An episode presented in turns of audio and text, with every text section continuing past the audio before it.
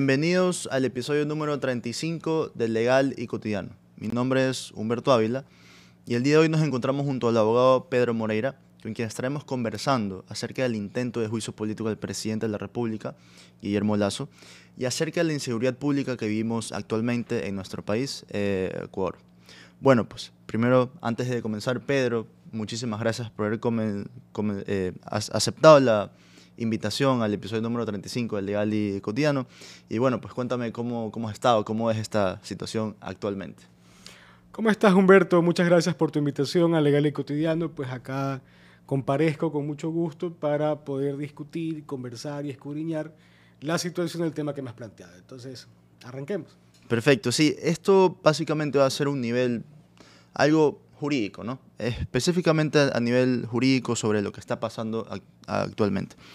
Vemos que hace poco, el 4 de marzo del 2023, fue que se aprueba este informe de la Comisión de la Verdad, Justicia y Lucha contra la Corrupción acerca de lo que sería el intento de juicio político. ¿no? Y ahora, eh, ya una vez que has comenzado la solicitud con el partido político UNES y cierto, eh, de forma parcial con Pachacútec y con el PSC, ahora este informe debería pasar, esta solicitud pasa a la Corte Constitucional. Pero vamos a lo que queremos saber. ¿Qué pasa si ya la Corte Constitucional, la Corte Constitucional da luz verde a esta solicitud a nivel jurídico? Es decir, pasa algo eh, de forma material, sí.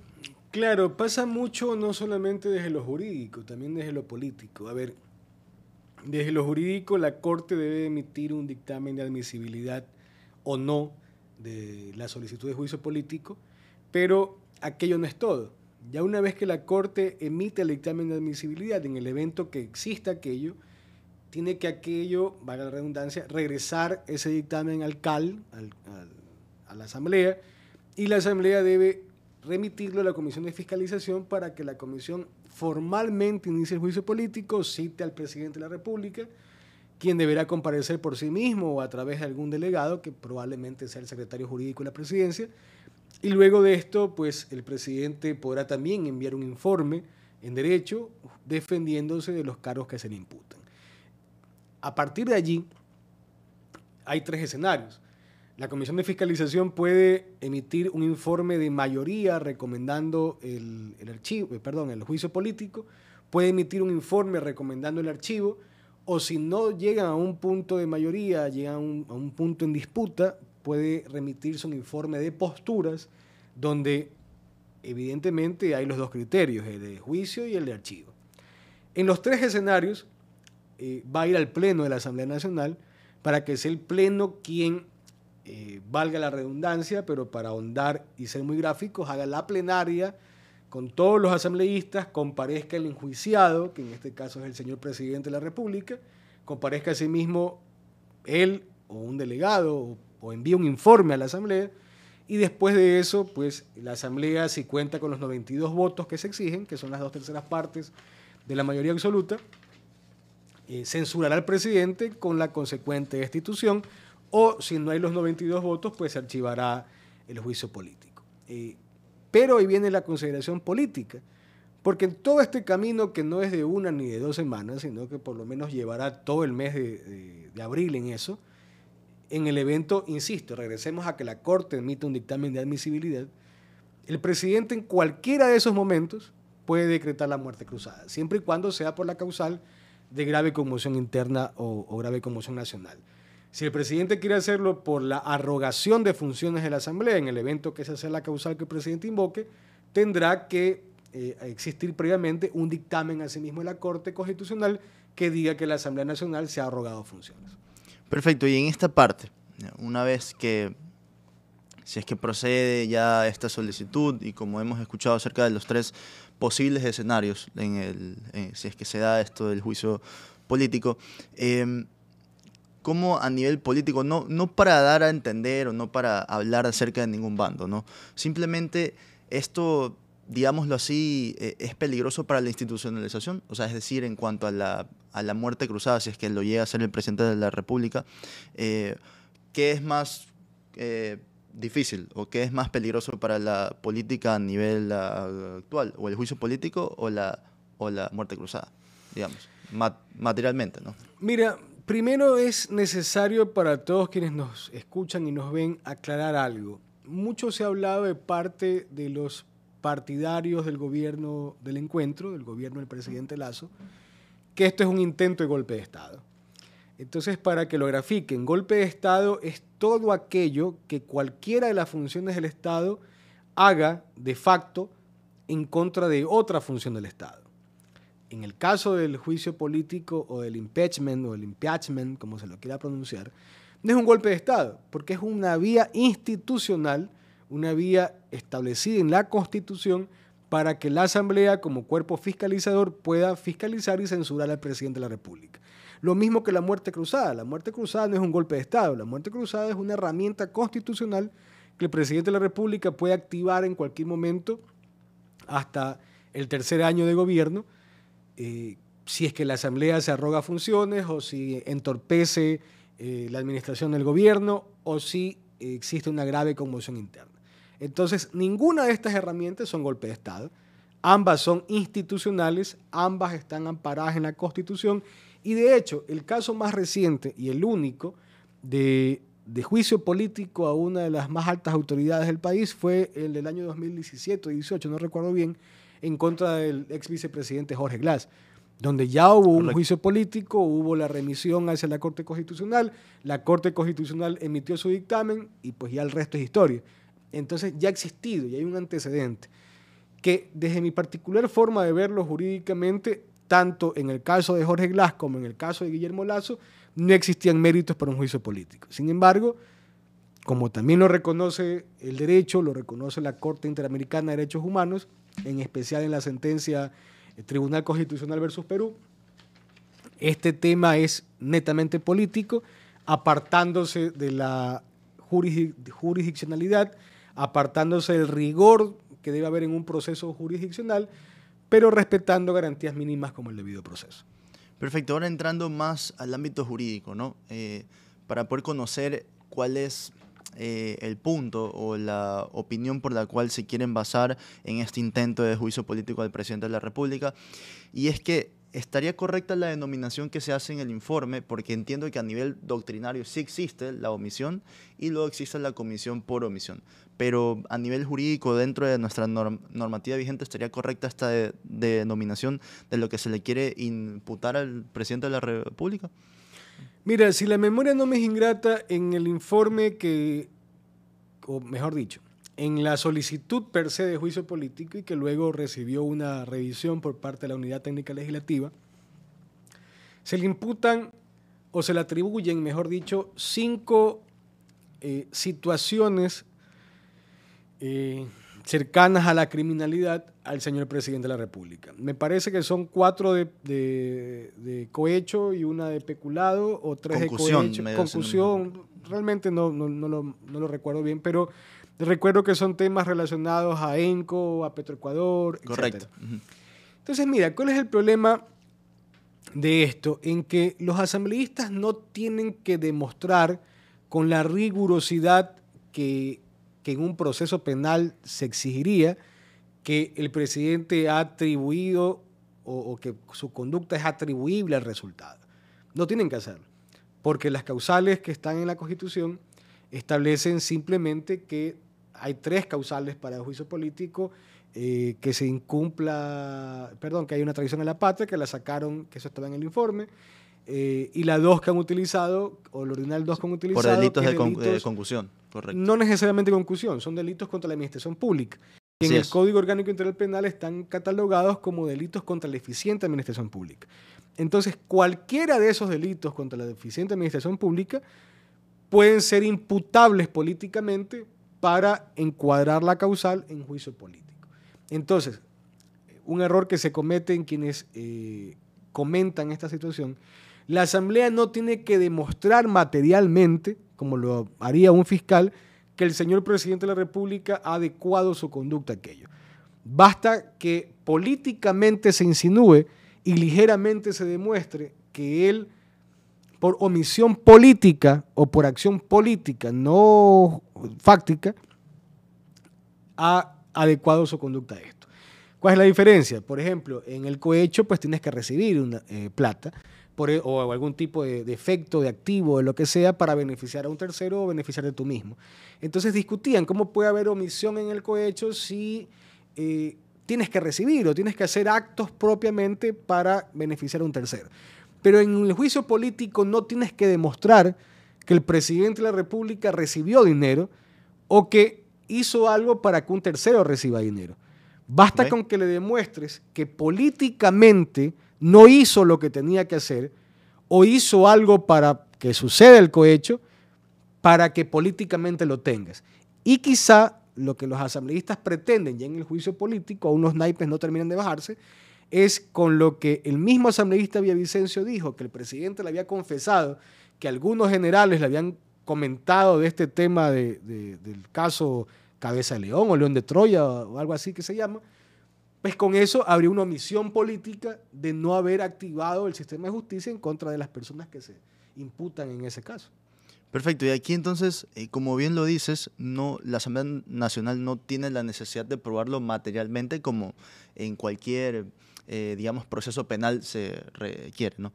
Pero aquí entonces, a nivel probatorio. La carga de la prueba se invierte. Tendría que entonces el presidente de la República demostrar que no su omisión no ha ocasionado lo que serían los delitos de peculado, cohecho, como se le tratan de, imputar, ¿no? No, para nada. La carga probatoria la tiene quien interpela. Quien interpela. Entonces los asambleístas, quienes sean los interpelantes, que deben ser dos, eh, serán quienes tengan que acreditar probatoriamente en este juicio político que el señor presidente de la República adecua su conducta de forma activa u omisiva en el ordinal segundo, que, son las causales de, juicio político. Entonces, no es que los asambleístas van a hacer farfulla y el presidente tiene que demostrar que lo que ellos dicen no es cierto. No, la asamblea, los interpelantes tienen que demostrar, ¿cómo lo harán? Ellos sabrán, tienen que demostrar que el presidente de la República es quien ha incurrido en la causal que se establece.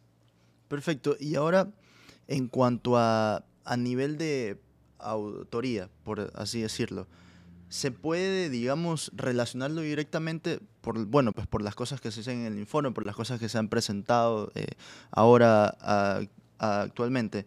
Eh, tiene una estrecha relación a nivel jurídico en poder probar de que sí su omisión se, se ha ocasionado ¿no? este delito material. Es decir, no tanto que ha incumplido con la norma preceptiva penal, sino que ha hecho que ese resultado se vuelva material a nivel jurídico.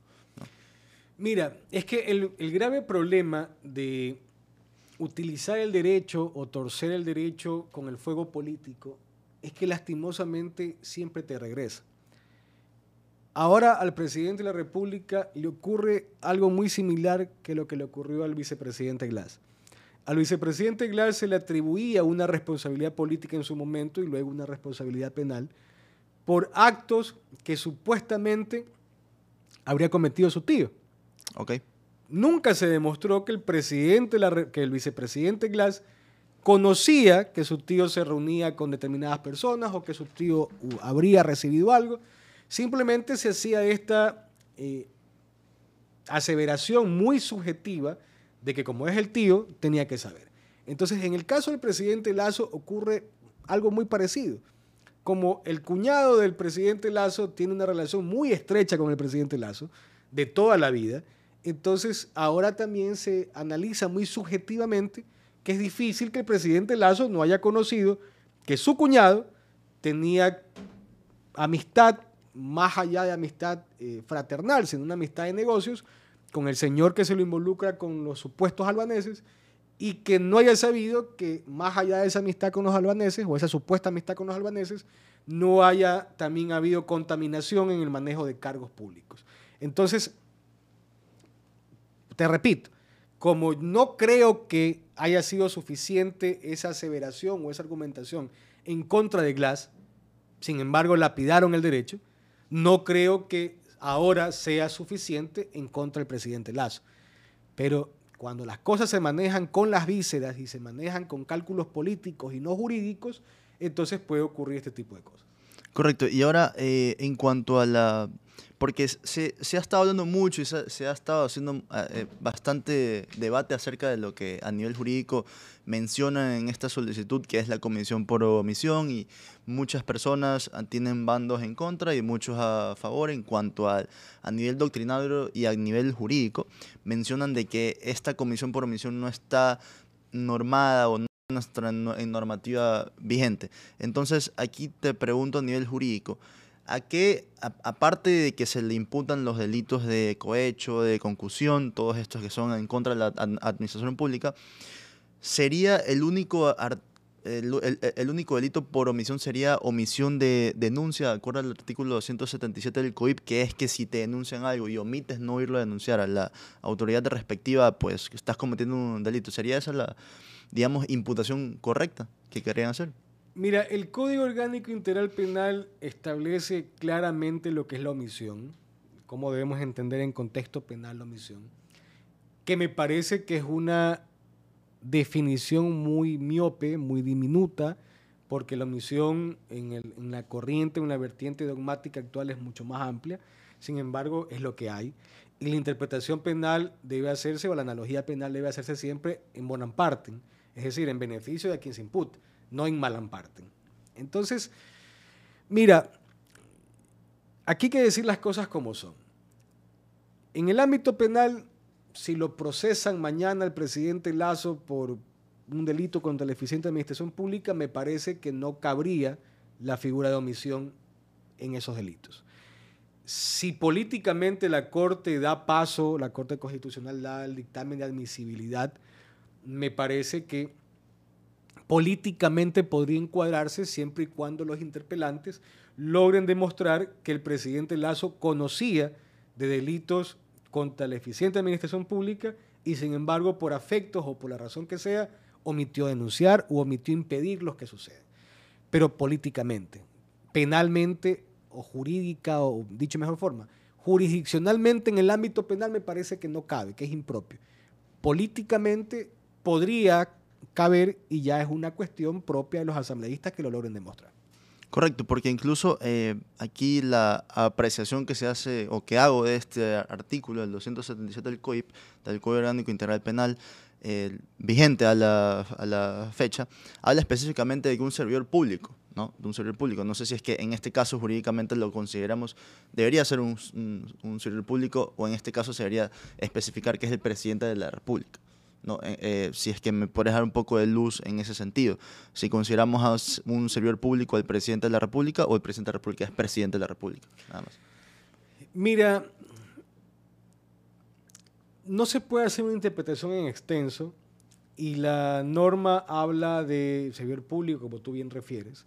Entonces, eh, sería un poco tratar de estirar el derecho para decir que el presidente de la República per se es un servidor público eh, la LOCEP establece quiénes son servidores públicos eh, y me parece que el presidente no encuadra en esa definición. Entonces, eh, atribuirle que el presidente configuraría o, sus actos configurarían en ese tipo de omisión de denuncia me parece que tampoco prosperaría, al menos en la orbe penal. Y ya en lo político, pues decía el, el extinto presidente Carlos Julio Rosemena, que es Monroy, que si a él le dicen que hay una vaca volando, él se asoma por si acaso. Entonces, en este país todo es posible. Perfecto. Ahora, eh, a nivel constitucional, ¿no? Entiendo que, bueno, pues, eh, eh, como tu biografía muy bien lo indicaba yo hace unos instantes o en las publicaciones antes de la entrevista, jurista, criminólogo y constitucionalista. En esta parte, ¿cómo ves el ámbito de la Corte Constitucional? digámoslo, sí es necesaria la intervención de la Corte Constitucional para este tipo de juicios políticos o estos intentos de juicios políticos, pero ¿crees que este control de, constitucional, de constitucionalidad está muy extenso? Es decir, eh, va un poco más allá, quizás no, eh, está tratando de no meterse en lo político, o sea, está, está siendo correctamente técnico. Mira, es que la Corte Constitucional es la más alta corte en el país y todos los actos deben pasar necesariamente por ese filtro evidentemente hay actos de simple administración pues que no van a ir hasta la Corte Constitucional, pero un tema de la envergadura de lo que se discute, que es censurar al alto, al primer mandatario de este país. Entonces, no puede ser como antes, porque, por ejemplo, podríamos incurrir en los mismos errores, eh, y más que errores, horrores jurídicos, como fue censurar al presidente Bucarán, donde se inventaron pues, que tenía un problema mental y, lo censuraron. Entonces, me parece que la Corte Constitucional eh, tiene que asumir esa responsabilidad jurídica de dar eh, o no paso a un juicio político sin embargo, me parece que lo que a la Corte se le pide es muy mínimo, porque la Corte básicamente lo que debe revisar es si la solicitud cumple con requisitos formales, nada más.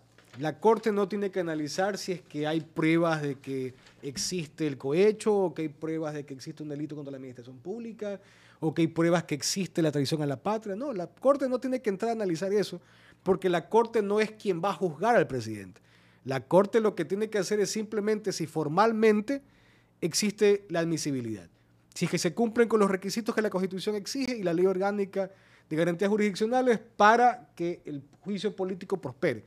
Porque la sede donde se va a realizar el juicio político no es la Corte Constitucional, es la Comisión de Fiscalización y luego, como lo explica al inicio, el Pleno de la Asamblea Nacional.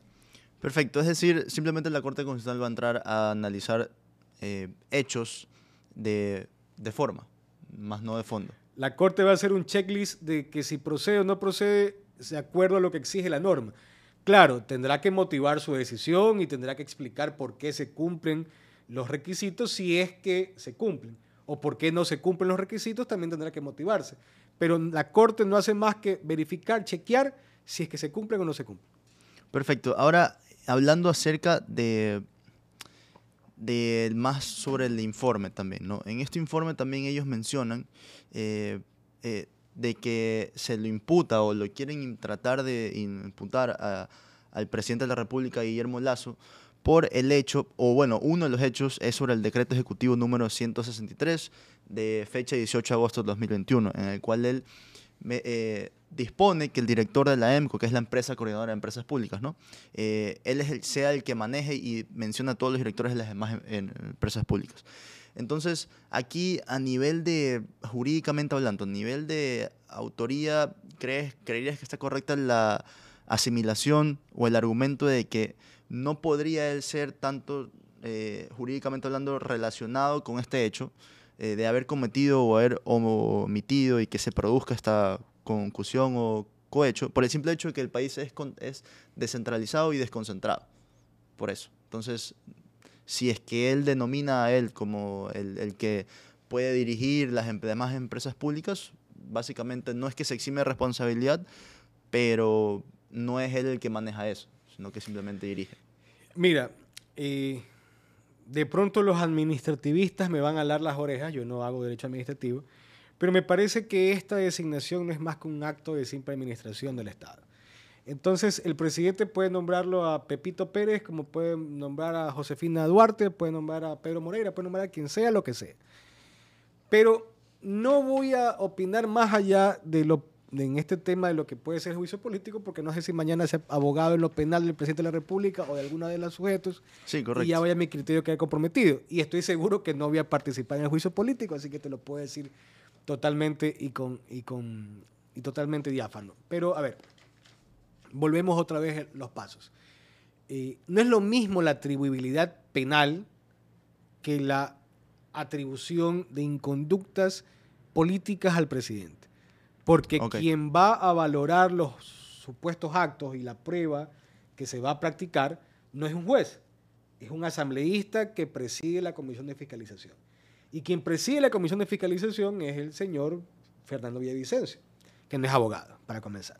Entonces, por eso no es tan riguroso o no, es, o no se exige que sea tan rigurosa la acusación, porque quienes deciden esto no son abogados siquiera. Luego, en el orbe penal, pues evidentemente hay un filtro mucho más estrecho, hay requisitos que deben cumplirse, existe abundante dogmática penal respecto a lo que me preguntas y en su momento pues quienes estén al frente de eso como fiscal general del Estado, juez de la Corte Nacional, defensa, pues tendrán que ver cómo desembrollan esto, cómo desanudan este embrollo. Pero ahora lo que se va a discutir, que yo honestamente creo que no van a llegar a, a una censura, sea porque la Corte no emite el dictamen de favorabilidad o el dictamen de admisibilidad, o sea porque la muerte cruzada lo sorprenda antes. Si acaso llegan a la censura, pues te insisto, tendrá que ser fuerte la prueba para que pase un informe de mayoría. Perfecto. Una vez ya dejando un poco de lado lo que sería esta, digamos que tan situación tan famosa de, este intento de juicio político, quisiera pasar ahora a lo que sería la inseguridad pública que vivimos ahora a nivel, a nivel nacional. ¿no? Y es simplemente a nivel, así mismo como te repetía, a nivel jurídico. Siempre eh, quiero dejar estas opiniones políticas porque ese no es el punto de este canal. ¿no? Pero como algunas digamos, antes de comenzar, la Fiscalía General del Estado en el 2022 terminamos hasta el año de mayo con, eh, por mes con 829 robos hasta esa fecha. Y luego hay más datos estadísticos que el Ministerio del Interior, Fausto Salinas, en su momento dio, eh, que son casi 25.3 muertes por cada 100.000 habitantes, ¿no? Y algunos policías heridos y fallecidos durante todo el año 2022. Entonces, a base de esta... Eh, de este indicio, ¿no? Eh, ¿Qué es lo que eh, a nivel penal podría hacer falta? Estamos viendo que quizás la fuerza de ejecución de las penas no está siendo tan fuerte. Es decir, la ejecución, más no la, norma. Porque es algo que, que, se está debatiendo mucho, ¿no? Mira, el gran problema es que este país es un rehén del populismo penal. Entonces creemos que con más penas las cosas se van a solucionar, pero descuidamos el análisis holístico o el análisis integral del problema. A ver, para entender la situación no necesitas eh, únicamente un penalista, necesitas un sociólogo, necesitas un criminólogo, necesitas trabajo social, necesitas identificar primero cuál es el problema. Necesitas determinar cuáles son las vertientes criminales que afectan al país. Porque el robo es un, índice en blanco y negro, pero debes determinar cuáles son dentro de esas cifras del robo, que es que roban. Porque si yo te robo el celular o te robo el carro, los dos son robos, los dos son pesquisables penalmente, los dos son perseguibles penalmente. Pero las motivaciones de quien te robó el celular respecto a quien te robó el carro no necesariamente son las mismas. Y eso debes identificar. Debes identificar que no es lo mismo la delincuencia organizada, por ejemplo, de quienes eh, tienen una estructura para estruchar en los mercados, como en Quito pasa muy, muy frecuentemente, a quienes utilizan la delincuencia organizada para traficar drogas. Porque son motivaciones distintas. Claro, me vas a decir, los dos delinquen, por supuesto, pero son delincuentes diferentes. Entonces, esa el por qué y quién y para qué te lo va a responder la criminología. El cómo te lo va a responder la criminalística, pero la criminología te va a responder las tres primeras preguntas. Entonces, cuando tú entiendas primero quiénes son los criminales que tenemos, luego tú podrás clasificarlos penitenciariamente en los respectivos centros carcelarios, cosa que tampoco existe. No hay una clasificación penitenciaria que te digan, a ver, aquí están realmente los que son de mínima peligrosidad, que son estruchadores, son eh, carteristas, son personas que no revisten mayor peligro a la, sociedad. Y luego que tú tengas identificada la población carcelaria, debes saber qué hacer con esa población carcelaria. Porque una persona que tú la sentencias a más de cinco años a la cárcel, que claro, vamos a estar de acuerdo que esa persona eh, quebrantó el Estado de Derecho, que esa persona afectó bienes jurídicos, que esa persona lastimó a alguien. Vamos a estar totalmente de acuerdo con eso. Pero si tú tienes más de cinco años una persona privada de su libertad, tienes que darle una solución al plan de vida de esa persona. Porque esa persona que está privada de su libertad, algún momento va a salir. Lo que se llama el plan de progresividad de la pena. Entonces tienes que esa persona permitirle que busque un oficio en la cárcel si es que no lo tiene, que busque cómo rehabilitarse si es que es posible su rehabilitación, que pueda mantener o sostener a su familia estándole en la cárcel, que pueda cumplir con la reparación integral que se ha establecido en la sentencia y que tenga al menos un mínimo de dinero guardado o amortizado para cuando salga, cuando ha cumplido su pena, cuando se ha rehabilitado, cuando ha cumplido con la sociedad, tenga opciones para hacer afuera. El asambleísta Luis Almeida tiene un proyecto de ley. Semanas anteriores tuvimos con el Colegio de Abogados eh, un conversatorio, una reunión con, varios asambleístas, con Luis Almeida, con Geraldine Weber, con Perina Correa y con eh, alguien más que se me escapa, donde discutíamos desde el punto de vista jurídico las reformas al COIP. Porque la Comisión de Justicia, que es quien está al frente de esta reforma, pretende exacerbar terriblemente la pena para los eh, que se incurran en el artículo 221A, que la pena actualmente es de 1 a 3 años, les pretenden poner más de 10 años de pena, que son básicamente microtraficantes. Entonces, eh, yo no sé quién nomás ve este programa, pero es difícil hablarle al común denominador de los ciudadanos de este tipo de cosas porque la gente quiere que los criminales se refundan y se pudran en la cárcel. Y es comprensible aquello, pero quienes estamos dedicados al derecho, quienes opinamos de derecho, no podemos opinar como la gente común. Porque si no, tendríamos que tener estadios como cárceles, tendríamos que responder a una política criminal como la del presidente Bukele, que él limita al máximo los derechos de los privados de su libertad y que en algún momento esto le va a reventar en la cara a, a, Bukele. Entonces, la solución es esa. Entonces decide que hay problemas de ejecución penitenciaria. Por supuesto que hay problemas de ejecución penitenciaria, porque no tienen muchas veces ni qué comer los presos en la cárcel. Pero cuando abandonemos el criterio de que no importa que se maten entre ellos, que no importa que se mueran entre ellos, que no importa que estén enfermos, que no importa que no hayan condiciones mínimas, cuando entendamos que esas personas son seres humanos también, hayan cometido un delito de bagatela o hayan cometido un delito execrable, entonces ahí vamos a entender integralmente como Estado, entendiendo al Estado como los políticos, como la ciudadanía, como lo judicial, vamos a entender que la solución va más allá, mucho más allá que aumentar las penas. Perfecto, y, hago una corrección de, lo que dije anteriormente, me refería al comandante general de la Policía Nacional, Fausto Salinas, no es el ministro del Interior. Eh, muy bien lo que eh, acabas de mencionar, incluso este es un tema que lo venía conversando también anteriormente en otros capítulos antes con el abogado Héctor Vanegas Hijo, eh, y él también mencionábamos exactamente esto, que se debería identificar la población criminal y que bueno, pues cómo sería esta apreciación, no sé qué tan, qué tan correcta la veas en cuanto al sentido de que en la población criminal separar los delincuentes de bagatela, como muy, muy bien lo mencionas, con los criminales que ya están en una etapa mucho más avanzada en cuanto a delitos, ¿no? Entonces, separarlos a estos en diferentes cárceles o quizás dentro de la misma cárcel, pero no, no, no debería decir pabellones porque a la vez se ven todos por igual, pero hacer una división en cuanto, como tú dices, la ejecución de la, de la cárcel penitenciaria. ¿no? Mira, aprovecho para enviarle un saludo al doctor Gabriel, un abrazo fuerte a un directo y recordado amigo. Y mira, Humberto, en este país son adeptos a pretender equipararse con la realidad de Estados Unidos. Y en lo único que yo creo que deberíamos parecernos a Estados Unidos es en su sistema de justicia, incluyendo al, sistema penitenciario.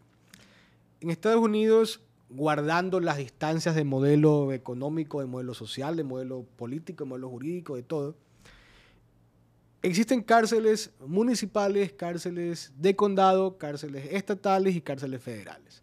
Porque evidentemente Estados Unidos es un, un, estado federal que tiene cada estado per se su propia realidad social, política, jurídica, económica, y nosotros somos un Estado unitario, es decir, todo el país está concentrado. Pero, ¿por qué sería bueno tratar de emular en algo ese sistema penitenciario? Porque así tú puedes tener cárceles municipales como existían otrora, donde quizá allí vayan los de pensiones alimenticias, los de apremio, los contraventores de tránsito, los contraventores convencionales, eh, personas que están de pronto por hurto, etcétera podrías ir a una cárcel ya provincial, quienes estén por delitos un poco más agravados, un poco más severos, y a una cárcel nacional o ya una penitenciaría con el modelo nuestro, quienes ya tengan delitos transnacionales, delitos difíciles. Y algo que quizás no le va a gustar a la ciudadanía es que yo creo que los delincuentes de cuello blanco, entendiéndose los políticos, los que incurren en blanqueo de capitales, etcétera, que no son delincuentes comunes, que no son delincuentes de impronta sanguínea, que no son delincuentes de, contra la propiedad como tal, sino que son delincuentes de otra clase, deberían tener una cárcel especial. No con, con bondades, pues no los vamos a mandar a un resort, ni los vamos a mandar a un spa, a estas personas que defraudan, en el caso de los políticos, la confianza nacional, o en el caso de quienes incurren en blanqueo, eh, afectan al sistema o al régimen económico de un país. Pero en definitiva, estas personas no son delincuentes eh, convencionales, no son delincuentes peligrosos, no son delincuentes comunes, no es gente que podría estar en una misma celda o en un mismo pabellón o en una misma cárcel con un asesino, pues por ejemplo con un violador.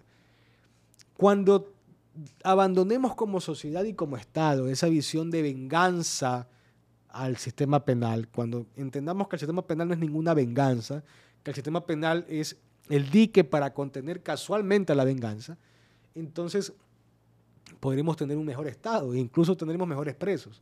Pero cuando sigamos pensando que debemos meterlos a todos en una bodega y que ahí vean cómo resuelven, que se maten entre ellos como dicen. Vamos a seguir teniendo los problemas de criminalidad porque desde allá adentro hacen llamadas. Desde allá adentro disponen o, o establecen delitos afuera. Allá adentro es una verdadera universidad del crimen, porque desde que la persona ingresa, la secuestran, la plagian, comienzan a llamar a los familiares y a exigir un dinero para tenerlos en un buen pabellón, para darles un colchón, para darles comida, diario a veces. Entonces, cuando sinceremos y cuando pensemos que cualquier de nosotros en algún momento, o cualquier familiar de nosotros en algún momento, puede estar allí, vamos a entender y vamos a ver desde otro punto de vista la cárcel y el sistema penitenciario.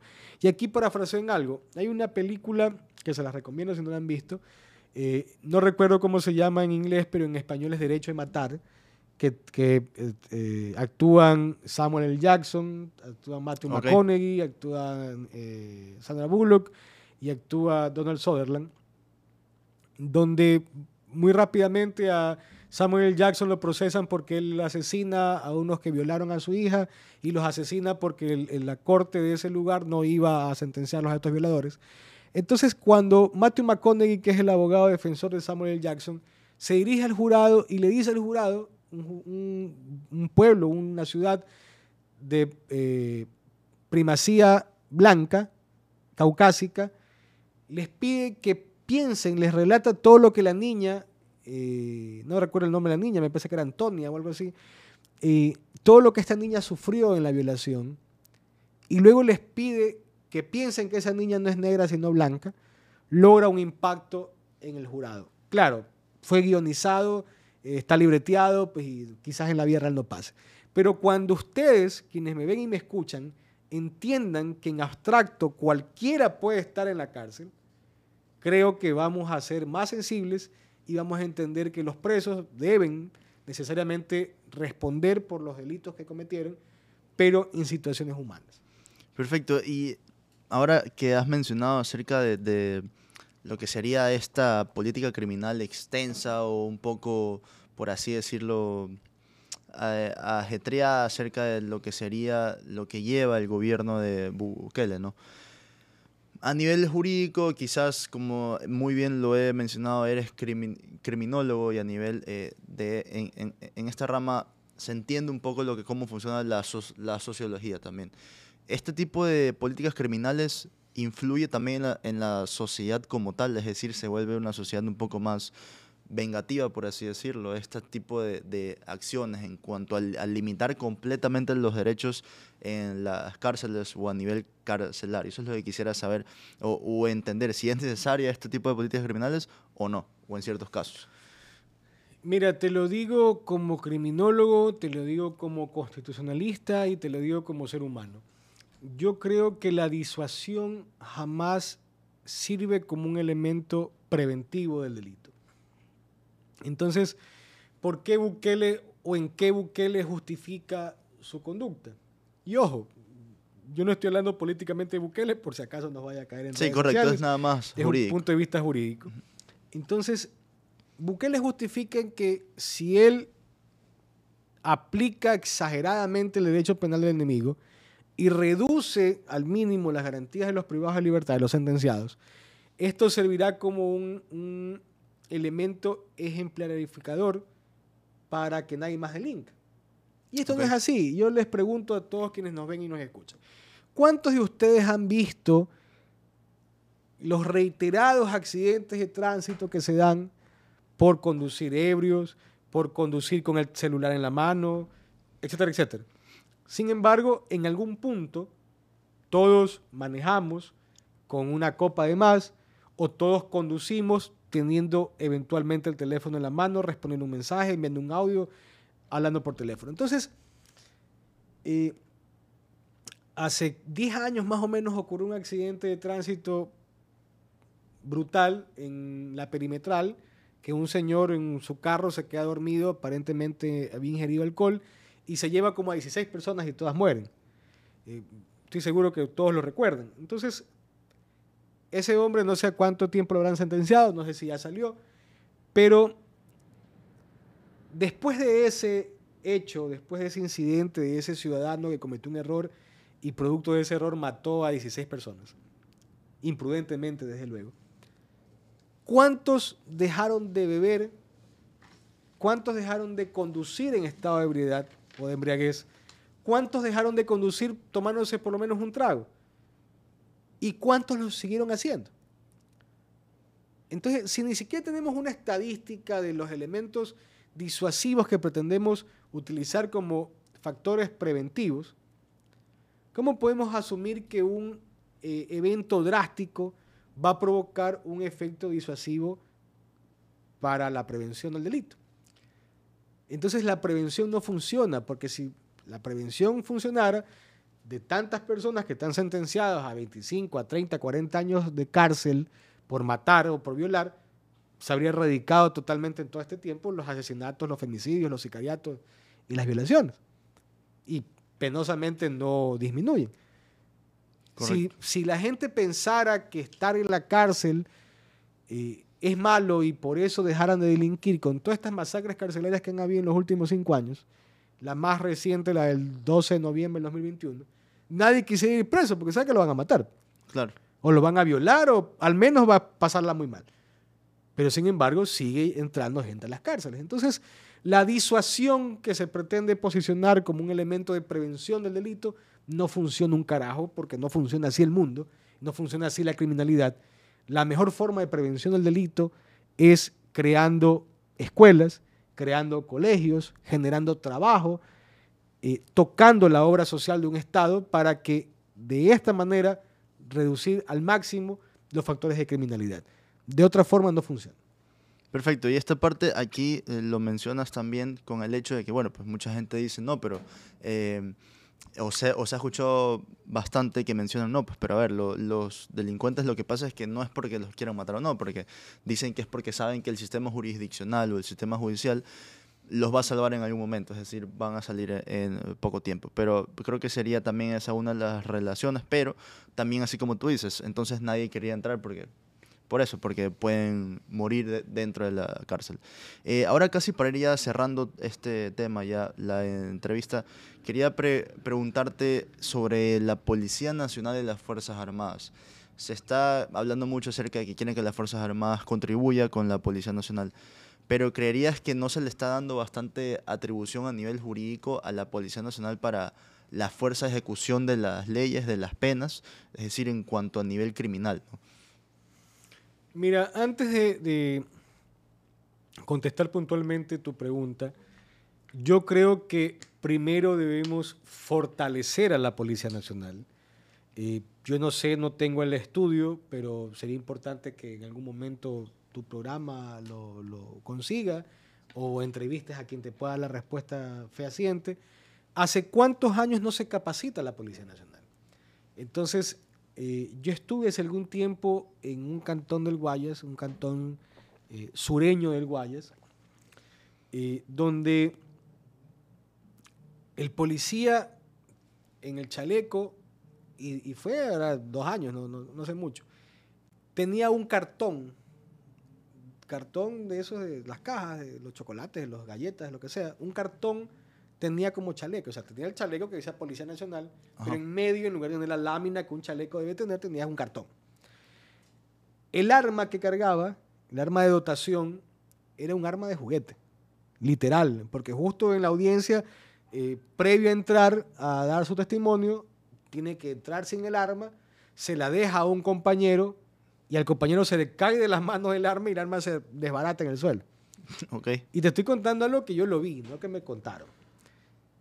Porque, y bueno, ya luego en off le preguntábamos a los policías, bueno, ¿y por qué cargas un arma de juguete?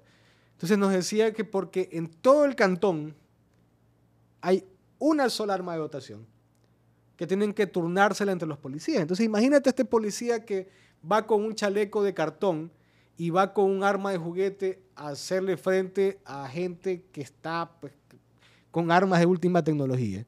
¿Qué puede hacer ese policía? Veíamos ahora un video en redes sociales de un policía que va con un paraguas adentro de un patrullero porque el patrullero se le metía el agua. Entonces, cuando no le das capacitación a la Policía Nacional, cuando no le das tecnificación a la Policía Nacional, cuando no los das, no los dotas de, municiones, de armamento, de patrulleros, de uniformes, de condiciones mínimas a la Policía Nacional, no digamos condiciones máximas. ¿Cómo puedes pretender que la Policía Nacional haga frente a una criminalidad que cada vez es más exacerbada? Entonces, antes de decir de que los militares que están en situaciones muy parecidas a la policía deben colaborar o contribuir en, la seguridad interna, lo importante es que le dotes de más recursos a la Policía Nacional y que capacitas a la Policía Nacional en todo sentido. Y ya respondiendo a tu pregunta en concreto, eh, los militares deben enfocarse siempre en la seguridad externa de un país, de las amenazas externas que pueden haber, de la contención externa que debe existir, pero no en la seguridad interna, porque los militares no están preparados o no están formados para actuar en un trato con ciudadanos civiles. Los militares se preparan o los que preparan para que sepan qué hacer frente a hostilidades bélicas, no frente a situaciones de civiles urbanos o rurales. La Policía Nacional es quien está preparado, o se supone al menos que debe estar preparada para saber qué hacer en un tema policial. Y lo vimos el 30 de septiembre del 2010, cuando se enfrentó la policía con los militares y los militares no sabían ni para dónde coger porque los policías evidentemente conocen las calles, Correcto. conocen la ciudad, los militares no lo saben. Quizás los militares tengan estrategias de guerra que la policía la desconoce.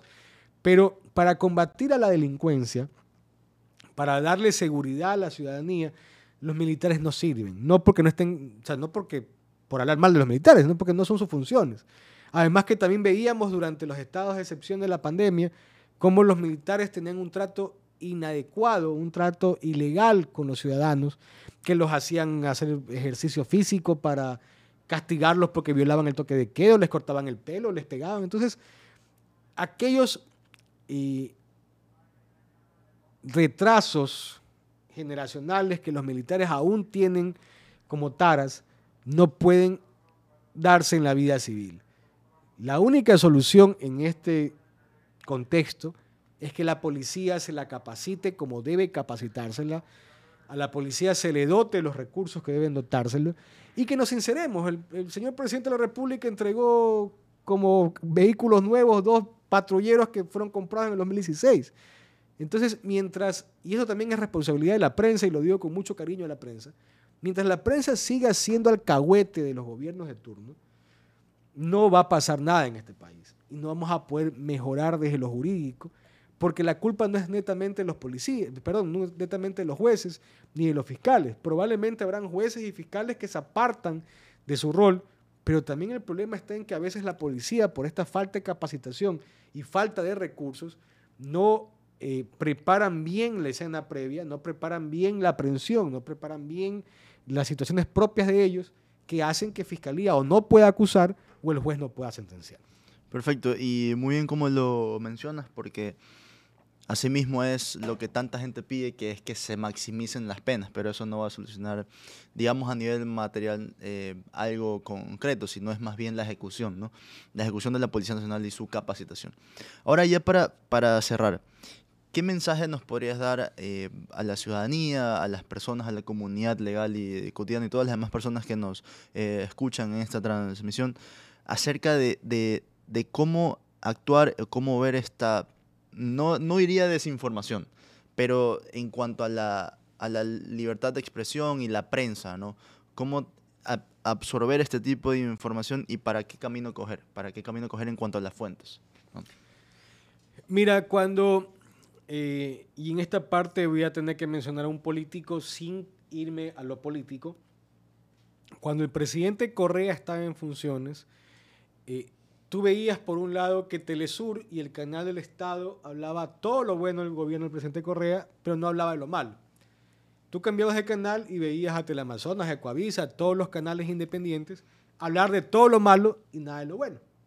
Entonces la ciudadanía debe tener la información contrastada, de la información verificada y que la ciudadanía evalúe finalmente, porque la ciudadanía es quien elige a los gobernantes, si un gobernante hace las cosas bien o hace las cosas mal. En las manifestaciones de octubre del 2019 contra el presidente Moreno, mientras el país era un caos, mientras el país se desangraba, los canales privados ponían Bob Esponja, ponían novelas, ponían cualquier boludez. No informaban lo que estaba pasando en el país. Entonces, el rol de la prensa es fundamental, de la prensa tradicional o de la prensa emergente, ahora con estos medios eh, como el tuyo, que son medios, eh, digámoslo, informales de alguna manera, pero que terminan eh, manejando información.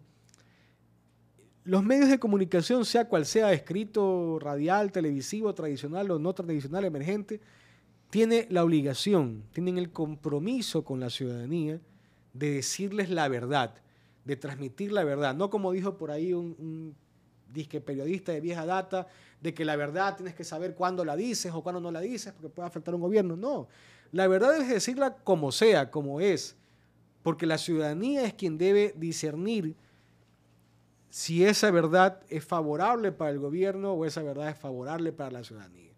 Y la única arma, además de la educación que tiene la ciudadanía, y que la, educación pues no está eh, en poder de la ciudadanía, sino de los gobiernos que nos la otorguen, es la información.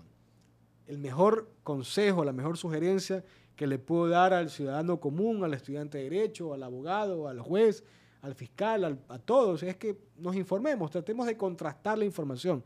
Uno de los grandes problemas de este país es que no leemos, no nos quedamos con el pantallazo, nos quedamos con el titular, pero no escudriñamos la noticia, no desmenuzamos la noticia, no investigamos, nos quedamos con lo que nos dicen, nos quedamos con el fragmento pequeño. Entonces, cuando nosotros vayamos más allá de lo que nos quieren decir o de lo que quieren que sepamos, podremos tener las herramientas necesarias para lograr los cambios que merecemos. Perfecto. Bueno, pues con esto cerramos, con este gran mensaje eh, tuyo, Pedro. Y también cierro eh, mandándole un mensaje de, de, solidaridad con los eventos ocurridos el día de ayer al, eh, al excelente periodista Lenín Artieda y al canal eh, Coavisa. Bueno, pues nuevamente muchísimas gracias Pedro por haber aceptado esta invitación al canal y espero que en algún momento podamos conversar otra vez. Pues, ¿no? Y no se olviden que el capítulo estará publicado tanto en YouTube, en Spotify, en Apple Podcast y que nos sigan y se suscriban por favor a nuestro canal en Instagram y en TikTok como legal y y en Twitter también. Eh, espero que nos podamos ver en el siguiente capítulo, episodio número 36. Hasta luego.